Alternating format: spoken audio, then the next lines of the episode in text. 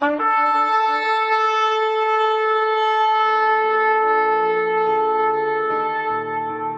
拜是本分，敬拜是机会，敬拜是恩典，敬拜是与神共享天伦。齐来敬拜。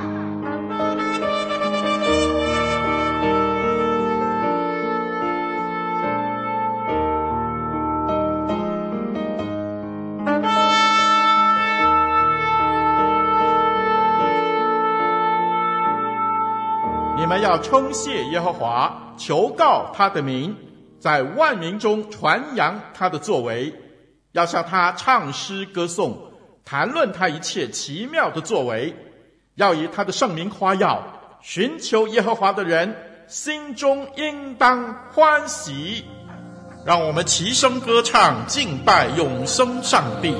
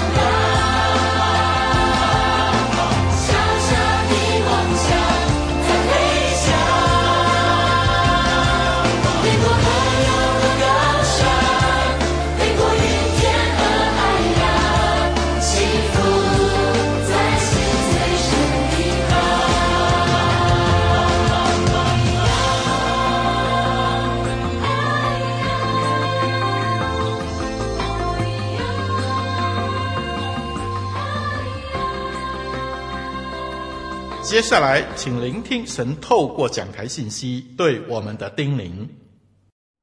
亲爱的弟兄姐妹，愿你们平安，很开心与大家空中相见。透过网络媒体，让我们拥有更多的资源去认识我们的上帝。我们一起来祷告。亲爱的主耶稣，我要将你常常摆在我面前，听你的话语，思想你的话语，我就要越来越像你。也求你修剪我，更新我。让我渐渐有你柔和谦卑的样式。谢谢你在我生命中所做的一切。愿你在我身上得荣耀。奉主耶稣的名求，阿门。今天想要与大家分享的是同心共同建造教会。同心共同建造教会。经文出处：彼得前书四章十节。彼得前书四章十节。个人要照所得的恩赐彼此服侍，做神百般恩赐的好管家。个人要照所得的恩赐彼此服侍，做神百般恩赐的好管家。这些年，当我在服侍的过程当中，我越来越看见教会的重要性。教会需要先被建造起来，然后每一个信徒才能够在其中被建造起来。过去我们常有一种错误的观念，比较注重的是个人灵命的追求，比较注重我们人与主关系的建立。我们很少注重教会的建造，以至于在教会当中，常常会看到一些很好的基督徒，非常的敬虔，有非常好的生命，生活非常有榜样。但教会却没有被建造起来，所以在教会当中，我们很少看见强而有力的教会，我们也常看不见教会在社区当中能够带来怎么样的影响力。但事实上，弟兄姐妹，今天神的心意不但是要我们得着更多的基督徒，或是更好的基督徒。神的心意是要兴起一个有使命的群体，来有效地影响这世界。我在说，神的心意不但是要得着更多的基督徒，或是更好的基督徒，神的心意是要兴起一个有使命的群体，来有效地影响世界。如果我们仔细看圣经，就会发现神的心意就在教会。圣经的第一章讲到神的创造，圣经的最后一章启示录二十二章却讲到天上的教会，众圣徒的儿女围绕神的宝座在侍奉他。换句话说，神在创造世界以来就有一个心意在那里，就是要预备神的教会。成为主耶稣基督的心腹，一直等到主耶稣再来迎接的日子为止。而当教会在地上的时候，神也没有选择地上任何一个组织跟机构来彰显神的荣耀，没有，神却单单拣选了地上的教会。今天无论我们如何看待地上的教会，神却选择透过教会。在地上要彰显他的恩慈、怜悯跟荣耀来，可见得神何等看重他的教会。所以今天当你来到教会，你的思想一定要先被更新，你的思想一定要有一个大转弯才行。不要只是想到自己的追求，不要只是想到自己的满足，而是要先看重教会的建造。然后你的生命在其中才能够一同成熟长大。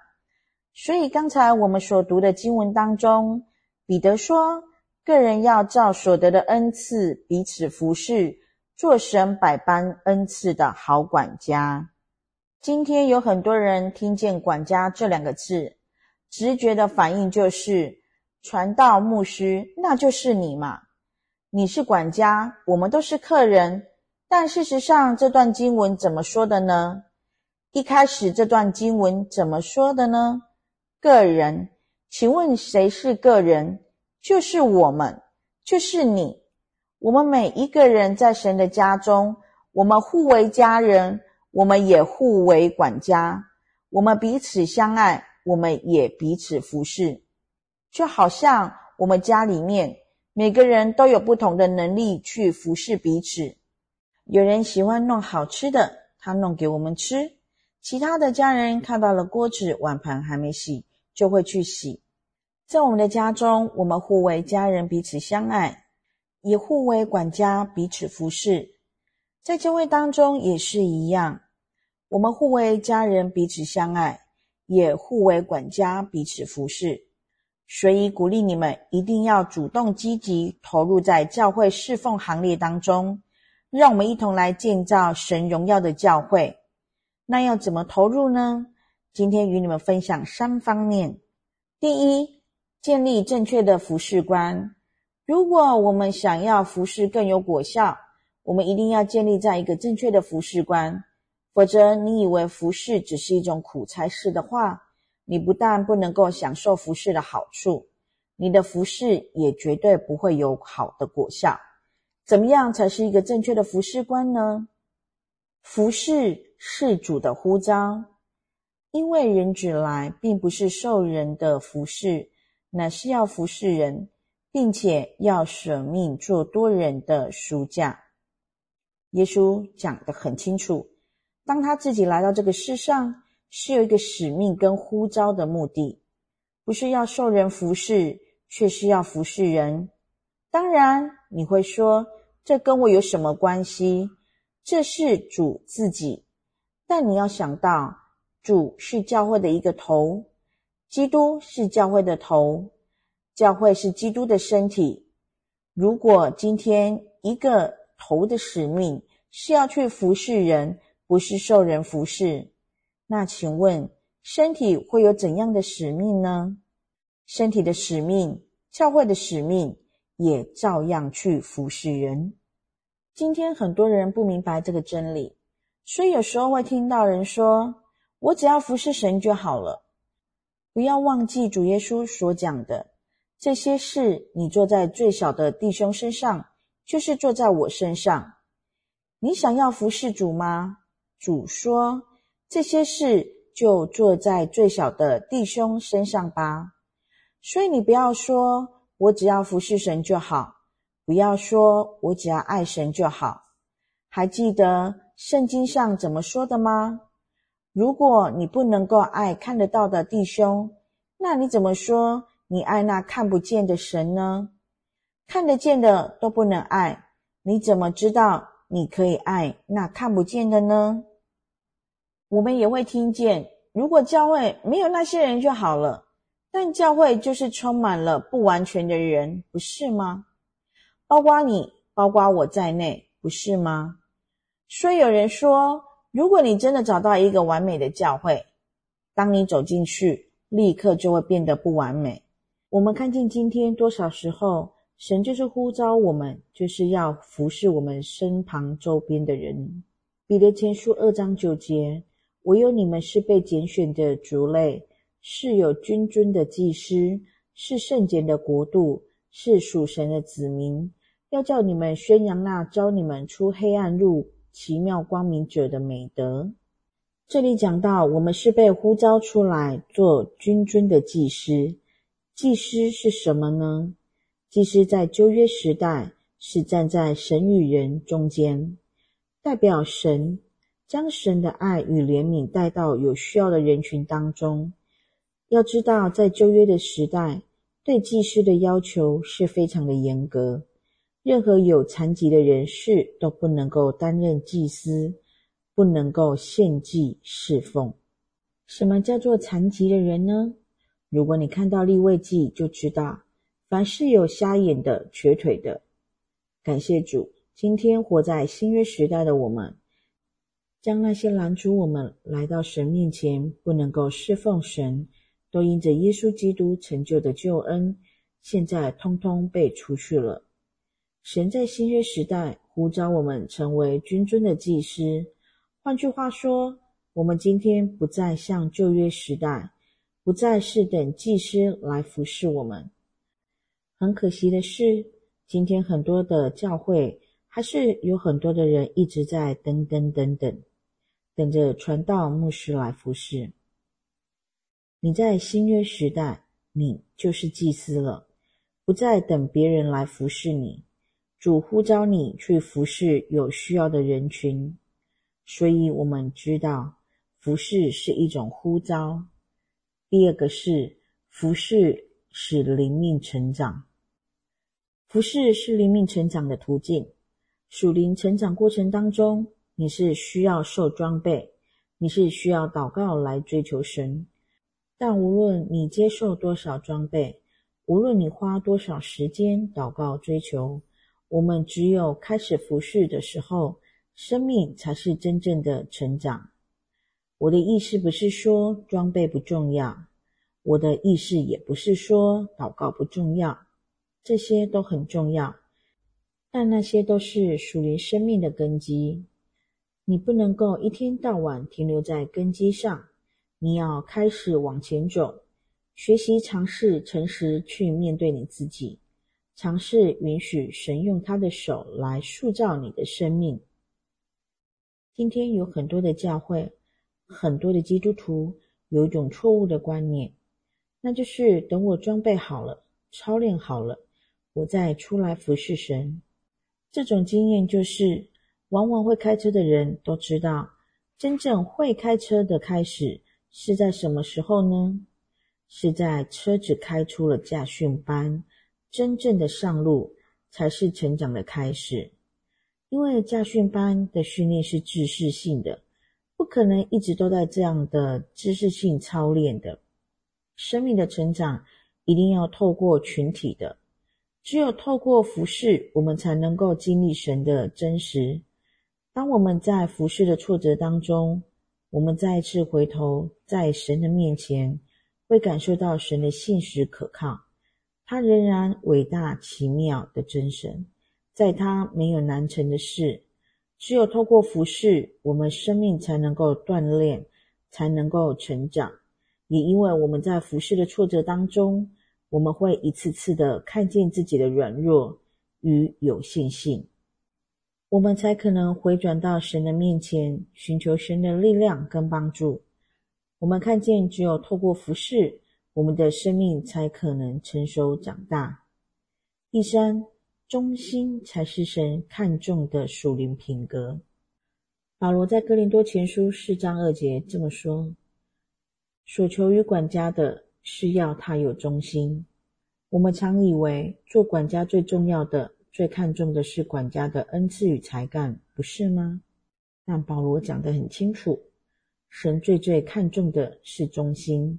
能够忠心去做神所托付你的工作，无论弟兄姐妹，你们现在所参与的服事有多么的微小，有时候我们的教会会觉得自己大材小用，会觉得英雄无用武之地，但千万不要轻忽你现在手中的工作，你一定要好好忠心去做，不要只有想到将来有一天神要怎么大大使用我。也不要只想到自己过去丰功伟业。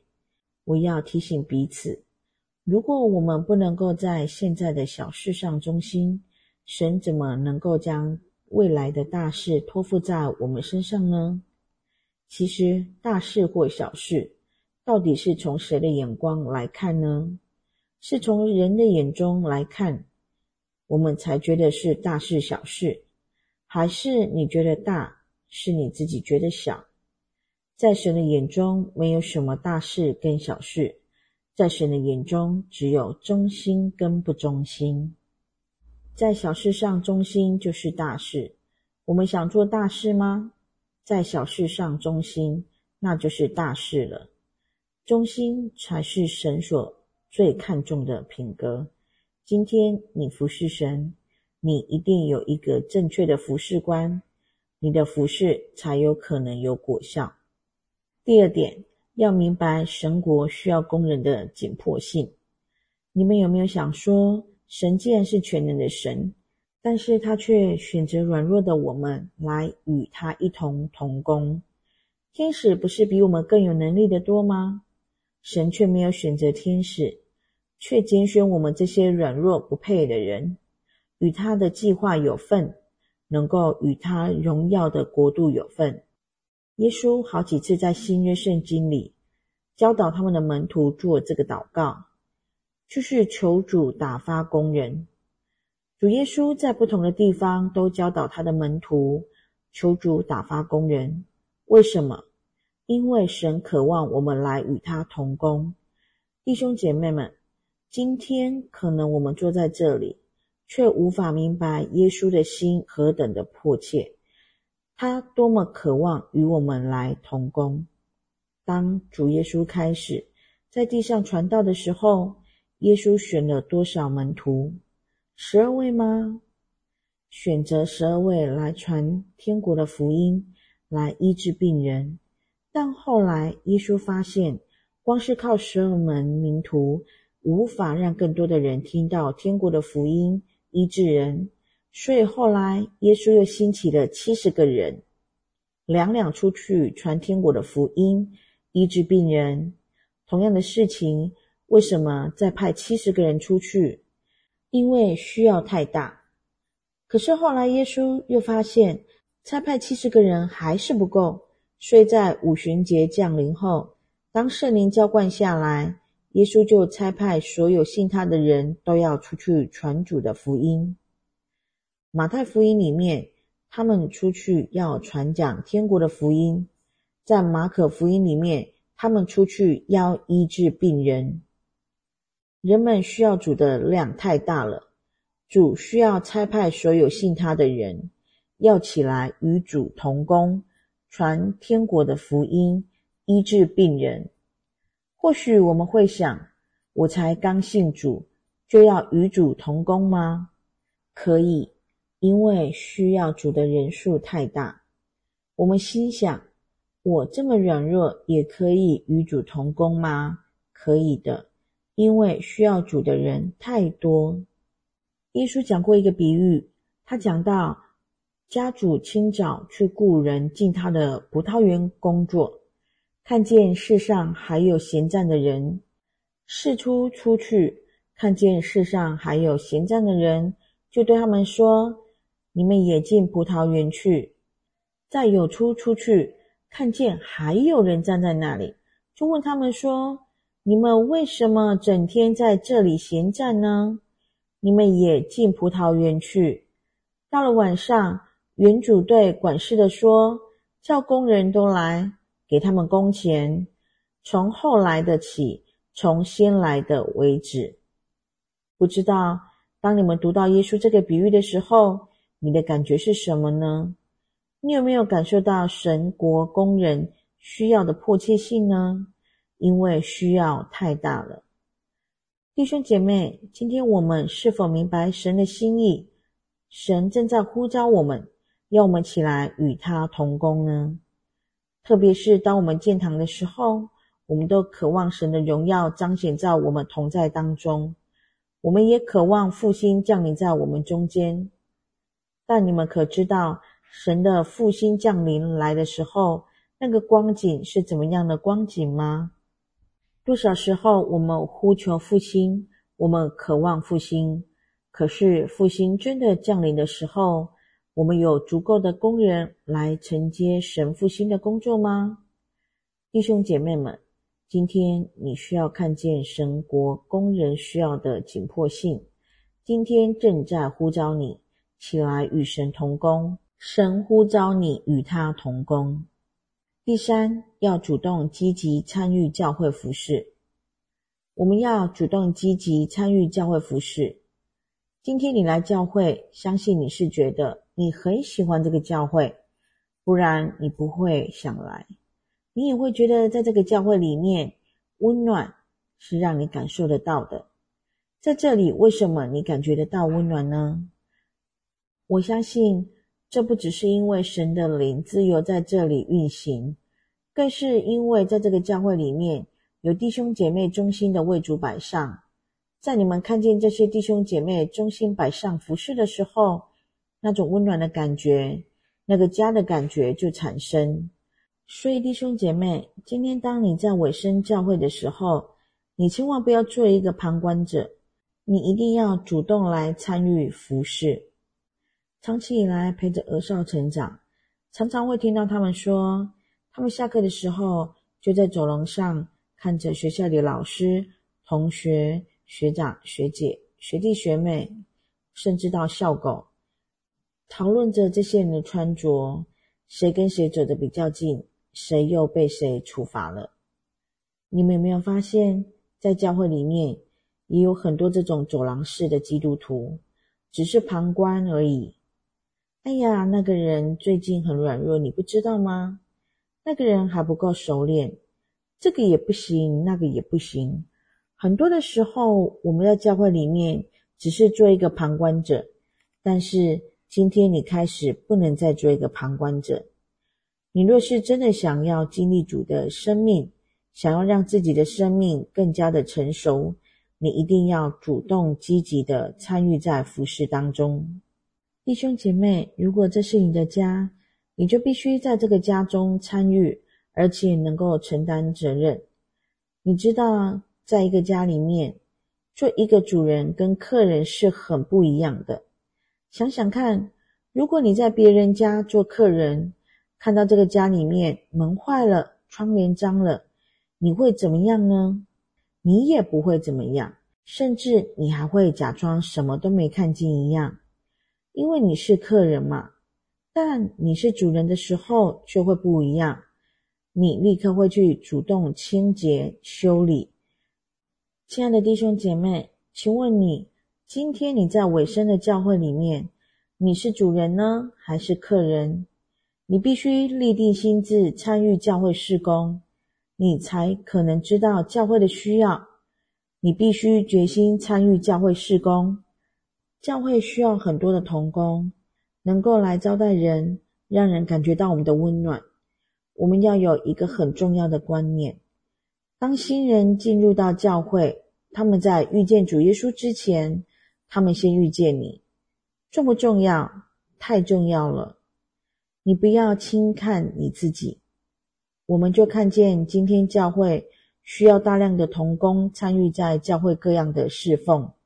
今天只要你紧紧的跟着教会的步骤走，你一定可以找到服事的事情做。我们的教会不只是在教会里面的关怀聚会、儿童施工，我们也要进入社区服务社区、关怀家庭，甚至是辅导。我们更进入了科技媒体的领域，透过手机网络直播，进入一个更广大的社群当中。亲爱的弟兄姐妹，今天你要知道，你是教会的一份子。你要明白，神在这个教会是有一个意向跟使命的。借着走进社区服务、媒体直播，建造一个荣耀的教会。神要每个教会有一个梦想，就是影响世代。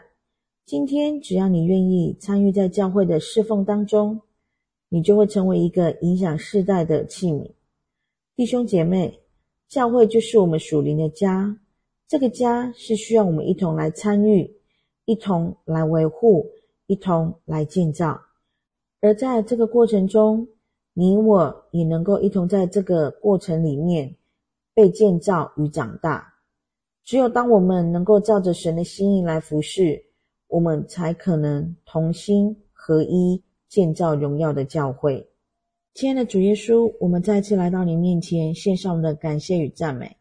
谢谢你，虽然我们软弱不配，你却拣选我们，让我们有福分进入到神的计划当中，参与服事这样的一件事，何等荣幸！我们在这样的一个世代与你同工，成为一个影响世代的器皿。再次求你的灵帮助我们每一位弟兄姐妹，让我们在这教会里面找到我们侍奉的岗位。让我们能够同心合一，一同来建造你的教会，让你的心意得着满足。因着这教会，把你的恩典、怜悯跟医治带到这个世界。我们谢谢你，感谢奉靠主耶稣名求，阿门。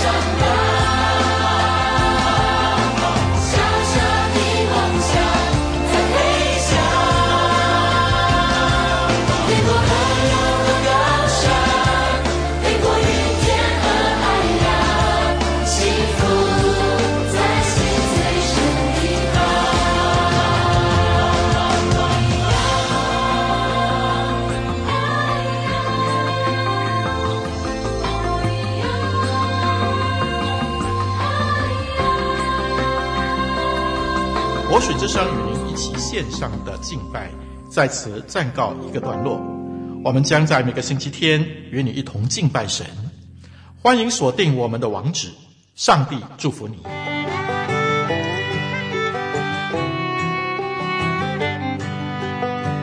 相约下个主日，齐来敬拜。